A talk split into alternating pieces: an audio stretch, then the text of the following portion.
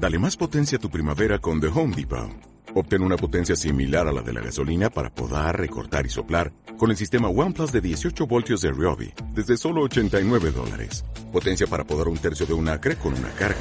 Potencia para recortar el césped que dura hasta dos horas. Y fuerza de soplado de 110 millas por hora. Todo con una batería intercambiable. Llévate el sistema inalámbrico OnePlus de 18 voltios de Ryobi. Solo en The Home Depot. Haces más. Logras más.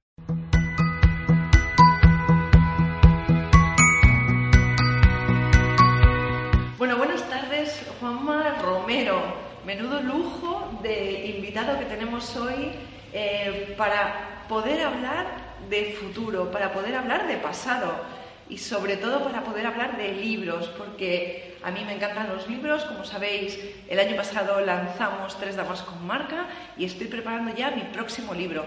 Pero el libro de hoy es algo muy especial. ¿Por qué? Porque también es en coautoría de Juanma con su hijo. Cuéntanos, Juanma, eh, cómo de repente decides escribir un libro con tu hijo.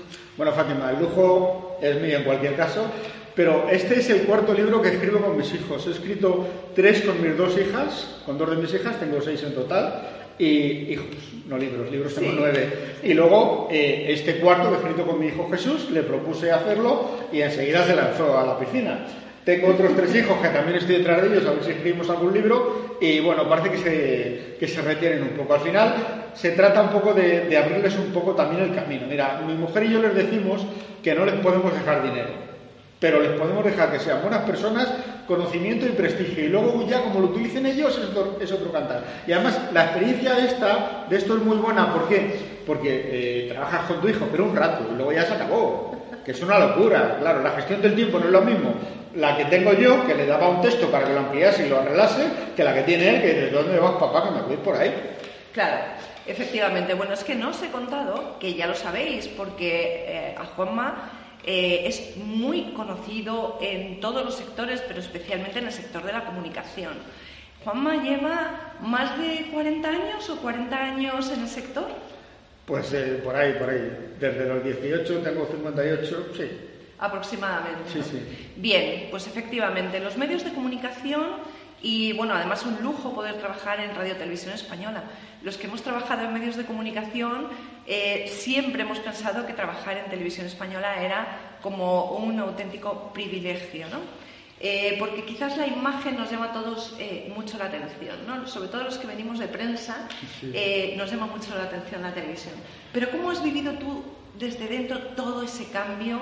Que hemos tenido en los últimos años, ¿no? ¿Cómo ha sido esa revolución, como bien dice eh, vuestro libro, cómo ha sido la revolución en los medios de comunicación? Te voy a explicar con un ejemplo. Mira, cuando nosotros empezamos, eh, cuando yo empecé en televisión hace treinta y pico años en televisión, eh, las pantallas de televisión, las televisiones eran así de grandes, así de profundas, aquello cuando se estropeaba se tiraba directamente a la basura, ni reciclar ni nada.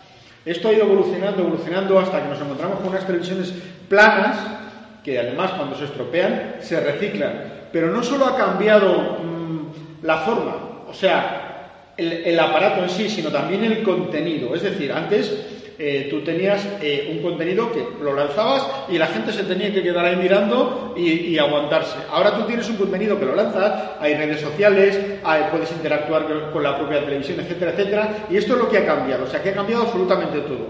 El que ha sabido adaptarse, pues sigue trabajando en el sector. Y el que no sabe adaptarse no va a poder seguir trabajando ni en este ni en ningún sector. Bien, es verdad, porque los medios han evolucionado, el mundo ha evolucionado y todos tenemos que evolucionar con él, ¿no?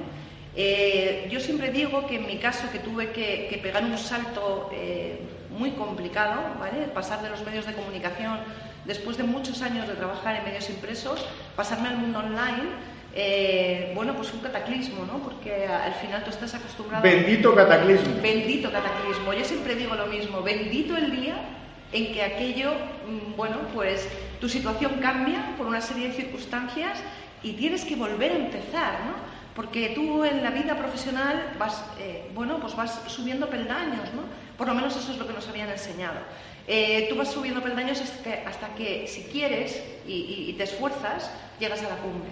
Cuando tú has llegado a esa cumbre y de repente te desmontan, eh, te quedas totalmente descolocado, ¿no? Pero realmente el volver a resurgir, volver a empezar, empezar a aprender de nuevo con cuarenta y tantos años y volver a ponerte en el sector y volver a conseguir eh, ponerte en la cumbre, eh, yo creo que es una satisfacción tan grande eh, que igual que los que os habéis mantenido durante tanto tiempo en los medios, recorrido que llevamos por los medios de comunicación, lo que nos ha hecho es dar un gran aprendizaje, ¿no?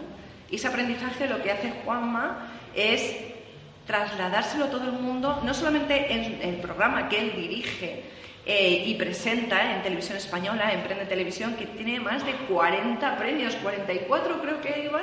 Por ahí vamos. aproximadamente, ¿no? No solamente 44 premios, sino 8 libros. ¿De camino el noveno hemos dicho? No, nueve, de camino el décimo. De camino el décimo. Ya vamos a por 10 libros y encima conferencias, cursos. ¿Cómo tienes tiempo para todo? Cuéntanoslo. Pues mira, porque sé organizarme. Yo recuerdo que de pequeño era un mal gestor del tiempo. Me podía poner a estudiar y tirarme cuatro horas delante del libro y no leer ni una frase, con lo cual no estaba gestionando el tiempo. Si le hubiese dedicado 20 minutos, habría sacado unas notas tremendas. Eh, esto luego vas aprendiendo con el tiempo, ya no, no lo pierdes. Cuando tienes que hacer algo lo haces y cuando tienes que descansar, descansas. Entonces, una conferencia, pues una conferencia al final es llegar y dar la conferencia, no tiene mayor misterio. Claro, el misterio está en las 30.000 horas previas que le has dedicado a esa conferencia, porque para tú poder ponerte a hablar una hora sin mirar un papel, tiene que haber algo detrás. Y ese, eso que hay detrás es esfuerzo y sacrificio.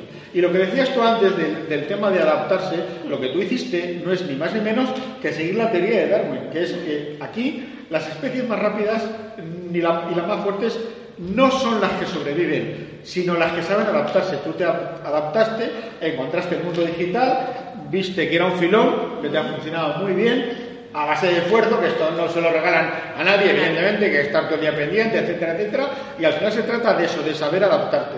Y con la, con la tecnología y con los empleos nuevos que se, van a, que se van a inventar y los que van a desaparecer, también es lo mismo, hay que adaptarse. Ahora la gente ya no piensa en trabajar en una empresa para toda la vida, vamos, que ni lo sueña a no ser que se presenten a, funcionarios, que no lo sueñen. Digonomics, vamos a ser todos. Efectivamente. Entonces, ¿qué ocurre? Que hay que trabajar por proyectos, tienes que estar preparado. Fíjate, eh, se habla mucho de la tecnología, de, de las habilidades duras, las eh, hard skills, pero las importantes son las otras, las que llaman eh, soft skills, las blandas. Hay un estudio de la Universidad de Harvard que dice que el 85% del éxito profesional de una persona se basa en sus habilidades blandas y solamente el 15% en las duras. Es decir, Fátima, imagínate que tú eres vendedora de coches y va alguien a tu concesionario. El 15% de la venta es que tú te conozcas el coche, cómo funciona, las aplicaciones, las características técnicas y demás.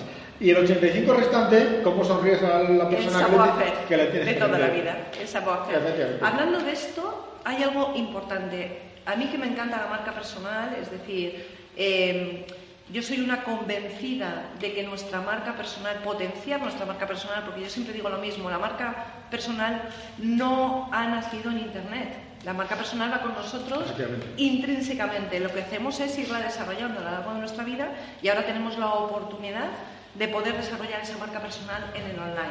Y expandirla muchísimo. Y expandirla. ¿Tú crees que es importante? Porque eh, yo no paro de decirle a todos los profesionales, da igual la profesión, que tienen que trabajar y desarrollar su marca personal. ¿Tú qué opinas sobre esto? Mira, yo he visto alguna de tus conferencias y efectivamente eso es lo que dices, pero además por, una, por un tema esencial. Y es que la marca personal, mm, como tú comentas también, no es lo que tú piensas de ti, sino lo que piensan los otros cuando no estás. ¿Qué ocurre? Que la marca personal antes, pues eran cuatro cositas que se hacían, te conocía el de aquí el de allí. Ahora te conoce todo el mundo. Tú, entras en LinkedIn y como tengas un mal perfil de LinkedIn, de LinkedIn la hemos fastidiado. ¿Qué ocurre? Que lo que hay que hacer es currarse el perfil de LinkedIn, el de Twitter, el de Facebook, Instagram, que yo no acabo de pillar el Instagram, me cuesta, o sea, me cuesta. Mi hija me da tutoriales y pero me cuesta. Pero entonces, todo eso hay que trabajarlo. Y entonces, eso es la marca personal. Al final, lo que estás consiguiendo con esto es que te contraten en más sitios. Porque claro, si ven que tú eres una persona que cuenta eh, lo que hace y que es acorde con lo que dices, ¿eh? y con lo que hacen las dos cosas son acordes, entonces te contratarán. Si tú eh, tienes una situación de postureo en tus redes sociales y luego en el otro lado eres de otra forma, pues la gente al final se acaba dando cuenta porque todo esto se sabe. Entonces, al final lo que transmitimos es lo que somos. En tu libro he visto que tienes varias personas que eh, colaboran en el libro y dan su opinión, hablan de diferentes eh, temas. Pero también habláis del tema de la robótica, cómo va a impactar en nosotros o en el futuro de los trabajadores. ¿no? Yo he estado dando clase ahora a niñas muy pequeñas, niñas de 10 años, para intentar que estudien carreras STEM, ¿no? Eh, carreras mm, de, ciencias. donde las niñas puedan estudiar carreras de matemáticas, de analíticas, es decir, de esos puestos de trabajo que hoy está demandando la sociedad. Leí el otro día un artículo que hay más de 350.000 puestos en España sin cubrir porque no hay profesionales cualificados y formados para cubrir estos puestos. Bien, pues tenemos que animarnos a estudiar estas carreras, pero también nosotros que ya estamos en otras profesiones, abogados, periodistas, que los periodistas son de los que más eh, sufrieron en la época de la crisis, ¿no? Eh, hay que no, reinventarse, sino adaptarse, lo que hablábamos antes, ¿no? Porque la palabra reinvención parece que eres otro. No, yo sigo siendo la misma, solo que me adapta a las circunstancias, ¿no? Pero todos estos profesionales que mañana se pueden quedar sin trabajo, ¿tú qué les dirías? Pues que tienen que prepararse, es que tienen que aprender a leer el futuro, eso está claro. O sea, eh, que es que muchísima gente se va a quedar sin trabajo todo lo que sea mecanizado, pues lo normal es que lo haga un robot. Lo que no puede hacer un robot es tener empatía. Mm. De hecho, fíjate, mi hija pequeña, Elena, estudia filosofía primero. Cuando me dijo a mí que iba a estudiar filosofía, se me cayó el mundo encima, todos los palos del sombrajo. Digo, pero hija mía, ¿dónde vas tú a estudiar filosofía? Hazte algo de ciencias. Y me dice, es que a mí no me gusta la matemática, papá.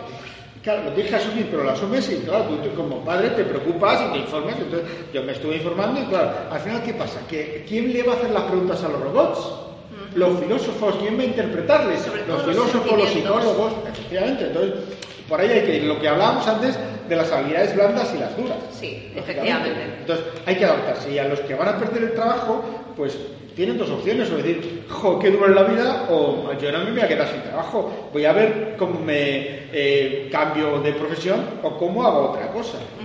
¿Cómo me adapto? Efectivamente. Y dentro de esas adaptaciones estamos viendo ahora cómo eh, ha surgido desde hace unos años el tema de los infoproductos.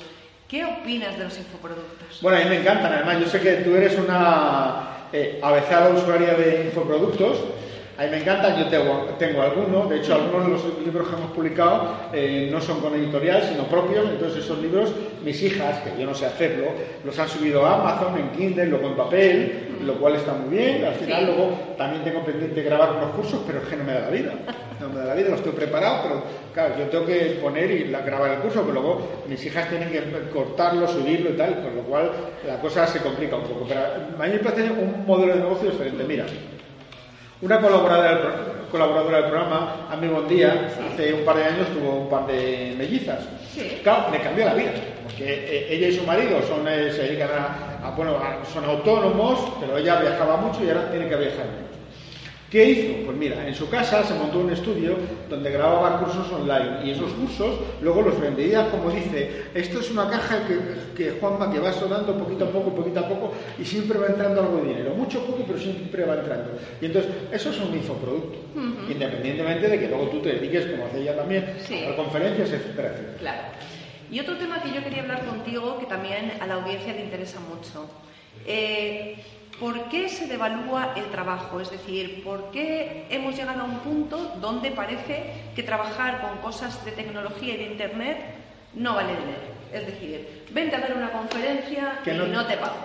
Eh, incluso en algunos te dicen, incluso págate tú el billete. Eh, a mí me hace mucha gracia. Eh, a, mí, me da la risa. Mira, es más, yo en su momento, hace unos años, tuve que buscarme una agencia de conferenciantes porque me llamaban, oye Juan, a ver si puedes darnos una conferencia. Bueno, ¿y esto qué presupuesto tenéis? Bueno, esto es que es gratis porque es para emprendedores.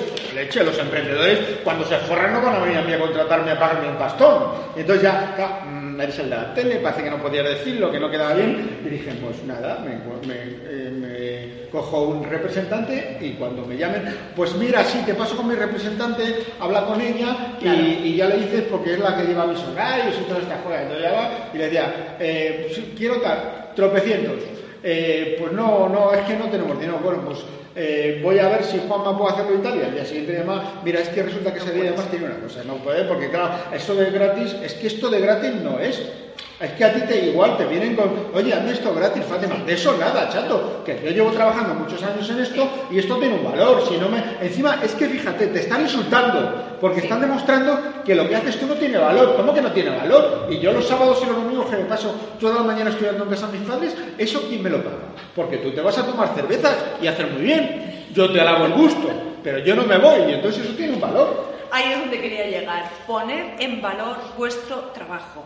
Es decir, cuando os ofrezcan una conferencia, cuando os ofrezcan dar un curso, cuando os ofrezcan participar en, una mesa redonda, ponerle precio, porque el problema es que estamos devaluando el sector, ¿vale? Así es que hacer como Juanma y como yo, que ponemos en valor el precio de nuestro trabajo y de nuestro conocimiento, porque luego compartimos muchísimas cosas gratuitamente. Es decir, tenemos blogs donde estamos todo el día compartiendo conocimiento, tenemos redes donde estamos también compartiendo todos los días eh, un montón de cosas interesantes, pero lógicamente cuando las empresas eh, nos llaman, tenemos que poner un precio. Fíjate, que... es que además eh, la, razón de ser, digamos, del blog y de las redes sociales no es, no es cobrar por ello, pero la razón de ser de una formación y una conferencia es cobrar por ello. O sea, que cada uno tiene que saber si yo invento 20 tweets o 30 a la semana o, Instagram, que ahí ya te digo que me cuesta más, o Facebook o LinkedIn, yo por eso lo cobro. Pero además es que eso me lleva luego a dar una conferencia, una formación y me pagan por ello. De eso se trata. Pero claro, a mí cuando me dicen, no, es que esto hay que hacerlo gratis, chato, no me insultes porque es que a mí no me sale gratis las horas que le dedico de trabajo a esto. Es que eso no lo ven. Es así. Bueno, Instagram no, pero TikTok, ¿qué opinas? No, no, no lo pillo. Yo eso para 14 años. Bueno, pues os diré que TikTok en este momento ya tiene 1.500 millones de descargas que está arrasando. Ya se están metiendo los medios de comunicación, se están metiendo los famosos, y esto es lo mismo que pasó con Twitter hace 10, 11 años. Cuando los medios de comunicación empiezan a prestar atención a una red social y cuando los famosos empiezan a abrir perfiles, eso quiere decir que esa red social va a llegar a España, va a florecer en España. Así es que ya sabéis, perfil en TikTok a mí me está costando, yo lo, lo abrí hace aproximadamente un mes, eh, estoy cerca ya de los mil seguidores, bueno, no me quejo, no me quejo. Pero bueno, es complicado, es complicado eh, meterte en un mundo adolescente, ¿no? Pero vamos a aprender. Es que fíjate, te voy a enseñar, eh, Fátima, yo en este móvil mm. llevo seis cuentas de Twitter, sí. cinco páginas de Facebook, tres eh, cuentas de Instagram, ya te digo que no las pillo, pero bueno, una tiene mil y pico, otra mil, otra trescientos, ¿eh? más luego cinco cinco canales de YouTube y luego eh, LinkedIn. O sea, que eso, ya el TikTok yo creo que ya lo vamos a dejar de momento. Yo creo que ya con esto tengo más que suficiente. Esto es muy complicado de, manejar. De hecho, yo en su momento lo manejaba todo y cuando me vino lo del cáncer le dije a mi hija Miriam, hola Miriam, gestionalo tú. Y eso ya, menos la mía personalidad y la de televisión, que lógicamente no puede gestionar más que yo, eh, la demás la gestiona ella. Otra cosa importante que, que también queda de esta entrevista eh, hay que estar en redes sociales, sí, hay que estar en redes sociales, pero no hace falta estar en todo y no vamos a ser fantásticos en todos. Hay redes que se adaptan mejor a nosotros, a nuestra personalidad y a nuestra forma de hacer las cosas y hay otras, en cambio, que nos cuesta, como Instagram o como TikTok, bueno, pues porque están pensadas para, para otro tipo de perfiles. Pero en cualquier caso, no dejéis de probarlas porque conocer las cosas es lo que nos hace crecer. Y ahora vamos a ver el libro de Juanma, para que nos termine en esta entrevista de contar cómo es el libro, de qué nos hablan en este libro y qué puedes aprender, porque tiene muchos consejos este libro. Bueno, y aquí tenemos tu último libro, un libro que antes hablábamos que lo has escrito con tu hijo, y habías escrito libros con tus hijas. ¿Qué es mejor, escribir con las chicas o con los chicos? ¿Qué es más fácil? Mm, depende, da igual, porque mira, yo por ejemplo, Miriam, que es la que me lleva a las redes sociales, eh, le pasaba también los textos y claro, le decía, bueno, mándamelo mañana. Y dice, pero, papá, que es que yo tengo vida, aparte de esto. O sea que, y este, pues la gestión del tiempo era igual. Yo le mandaba un texto para que lo ampliase, lo arreglase y demás. Y entonces decía, pues no, porque es que he quedado. ¿Es que lo quieres por mañana? O sea, es complicado, pero es, es muy satisfactorio. Y además, el resultado es esto, es que es lo más importante. O sea, Yo cuando enseño esto veo la foto de mi hijo conmigo y se me cae la baba, pero completamente, porque a mí lo más importante de la vida para mí son primero mi mujer, luego mis hijos. Sí, Entonces lo Bueno, pues este es el libro, Lidera tu empresa en la cuarta revolución, ¿vale? Cuéntanos ¿Qué nos decís en este libro? ¿Para quién, eh, ¿A quién va dirigido? Aparte de emprendedores, por supuesto, todos los que nos estéis escuchando, que sois emprendedores, apuntároslo un título que yo os digo, fijaros, el primer día cuando a mí me llegó, eh, nada más llegarme a casa, empecé a leerlo y no podía parar. Llegué a hacer una comida. Eso me lo ha dicho más gente, yo me quedo alucinado. Digo, no podía parar. Yo no sabía que esto, que es que me lo han dicho. no, no, es que, que, que, está muy. Bueno, yo suponía que era interesante, pero que está bien redactado, a y tal. Yo decía, cuando me dicen eso, digo, me quedo así como digo, oh, pues yo te digo el porqué y te doy el secreto. Creo que este libro lo que tiene es que nos vemos reflejados muchos de nosotros. Muchas de las cosas que, cuentan es, cuentas es lo que hemos vivido, lo que estamos viviendo y lo que vamos a vivir, porque hay que pensar a futuro, ¿no? ¿Qué mundo nos espera? Eh, es una sorpresa. A mí cuando me dicen, Fátima, danos tendencias, dinos bien, yo te puedo decir por dónde vamos ahora mismo, pero ¿existirán las redes sociales dentro de X años? Ya hemos visto caer a Twenty, hemos visto caer a Messenger, hemos visto caer Fotolog, es decir, un montón de redes sociales que antes eran el top y cayeron. ¿no? Hemos visto cómo se transformó la televisión, como os decía antes, del TDT, eh, de que no había decodificadores, a que hoy nadie entiende una televisión ya no con TDT, sino una Smart TV que nos, nos, dan los contenidos por Internet, o que casi todos ya vemos Netflix a todas horas, ¿no? Bien, pues todo eso es transformación. Y aquí nos van a contar un montón de cosas, pero cuéntanos lo más importante, en cuatro palabras. Mira, lo más importante es que ahí se refleja la visión de mi hijo que tiene 23 años y, de, y mía que tengo más de 50, casi 60. Eso es lo más importante. Entonces, ahí lo que hemos hecho es un compendio primero de lo que vemos que va a pasar, porque claro, esto no es llegar aquí y ponerte a escribir y punto, esto es informarte, hablar con gente y demás. Y luego dar él, cuenta desde su punto de vista y yo desde el mío, que no es lo mismo. Porque claro, mira Fátima, yo siempre digo, pensando en esto, en el futuro de mis hijos, yo siempre digo que a mí no me importa no llegar a final de mes. A mí lo que me preocupa, me preocupa y mucho es que mis hijos en su día no lleguen a final de mes. Eso sí me preocupa. Y entonces, aquí lo que intentamos eh, mostrar es cómo va a evolucionar el mercado. Que aquí no decimos que, empleos van a desaparecer y que no, que yo no soy aquí ningún gurú ni adivino. Aquí yo estoy diciendo a la gente que tiene que prepararse y que hay que estudiar y que hay que formarse y que las empresas ya no te contratan para toda la vida, sino para un proyecto.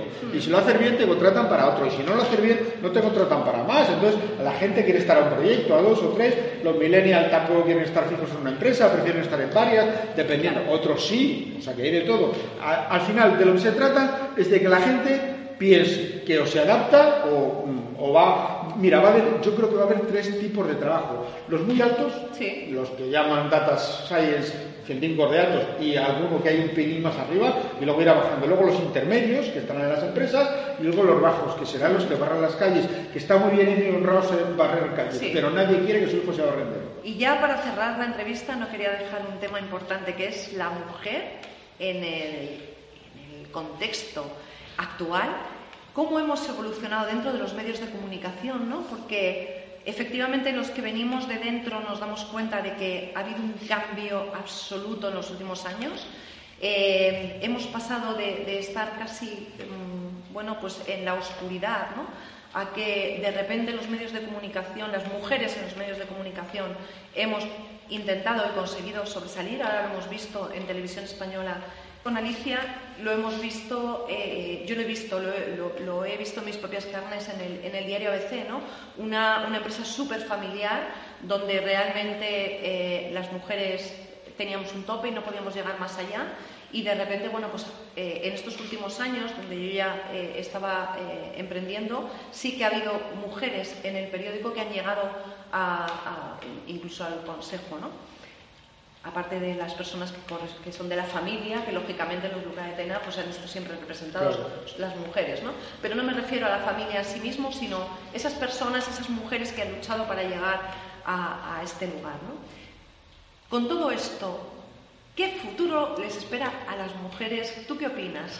Mira, yo creo que el, liderazgo, el éxito no es una cosa, sobre todo el liderazgo, no es una cosa del sexo de una mujer. ¿Eres líder o no eres líder? ¿Qué futuro le espera a la mujer? Bueno, pues si tenemos en cuenta que el 80% de las decisiones de compra en una casa son de la mujer, eh, si tenemos en cuenta que hay estudios de, la, Unión Europea que dicen que las empresas que tienen mujeres en su consejo de administración eh, son más rentables y ganan más dinero, pues el que no ponga una mujer en su vida, el que no ponga una mujer a trabajar, evidentemente, con puestos de responsabilidad, me da igual que sea la presidenta o la vicepresidenta, pero con puestos de responsabilidad, pues está perdiendo tiempo, está haciendo el tonto. Hay gente que no quiere, pues, no, yo, las mujeres, la mujer, no, no, la mujer tiene el mismo derecho que tú. Mira, Fátima, yo tengo tres hijos y tres hijas.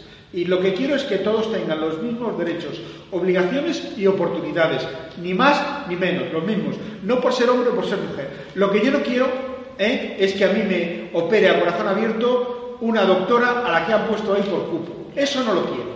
¿eh? Yo quiero que me opere el mejor o la mejor. Me da igual que sea hombre o mujer. Pero claro, si me ponen por cupo, pues la hemos fastidiado. Bien, hemos llegado a la frase que yo siempre mantengo y que os la repito una y otra vez. No se trata de hombres y mujeres. Lo que tenemos que quitar es el género. Somos personas.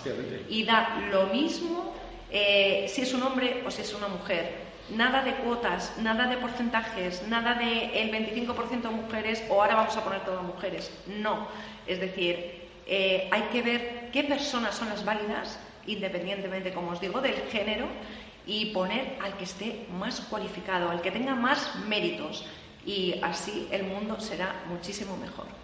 Bueno, hasta aquí eh, yo me pasaría tres horas más con Juanma hablando, pero se nos va el tiempo, así es que solamente darte las gracias. Gracias a ti, por supuesto. Una delicia pasar este tiempo contigo. Espero que tu libro, tu último libro, eh, que es el noveno, que dentro de nada tenemos el décimo, sea todo un éxito. Dale la enhorabuena también a tu hijo de nuestra parte. Y bueno, pues nos vemos cuando lances el siguiente. Pues por supuesto, eso un par de meses como mucho. Pues en un par de meses. De hecho ya está, ya está casi en máquinas. Pues muchísimos éxitos, Juanma, y muchísimas gracias de verdad por darnos y regalarnos tu tiempo. Muchísimas gracias a ti por permitirme compartirlo con eh, todas las personas que nos están viendo. Pues chicos, hasta siempre y volveremos a tener a Juanma muy, muy pronto con ese nuevo libro. Hasta luego. Hasta luego.